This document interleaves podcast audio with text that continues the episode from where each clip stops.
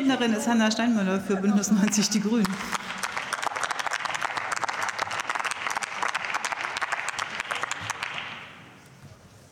Vielen Dank, Frau Präsidentin, liebe Kolleginnen und Kollegen.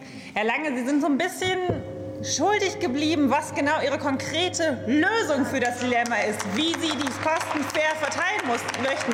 Denn als Gedächtnisstütze, es war Ihre Koalition, die dafür gesorgt hat, dass die Belastung des CO2-Preises momentan zu 100 Prozent von den Mieterinnen und Mietern getragen werden. Wo das fair ist, wo das energetische Sanierung anreizen soll, mir ist es schleierhaft und ich frage mich, was Ihre konkreten Vorschläge sind. Die sind Sie leider schuldig geblieben.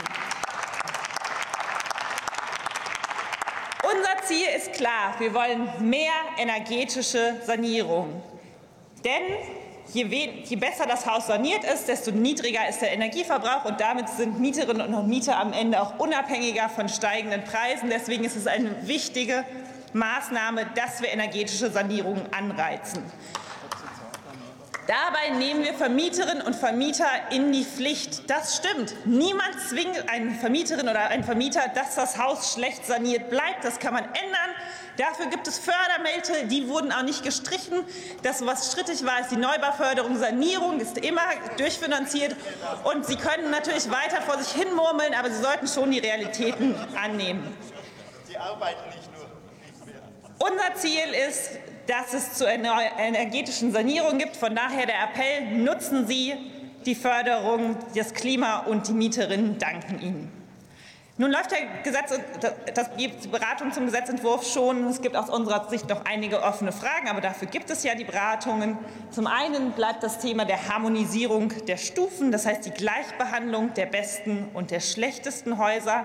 Wir fordern einen Online-Rechner, damit es für die Kleinvermieter, die Sie ja immer erwähnen, einfacher ist, nach, es nachzurechnen und für die Mieterinnen und Mieter auch transparent ist, wie die Kosten zusammenkommen.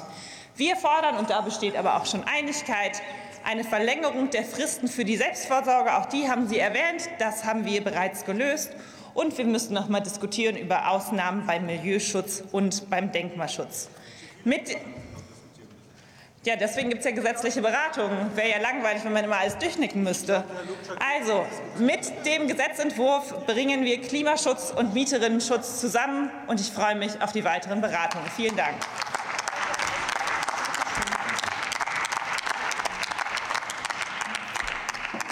Marc Bernhard spricht für die AfD-Fraktion.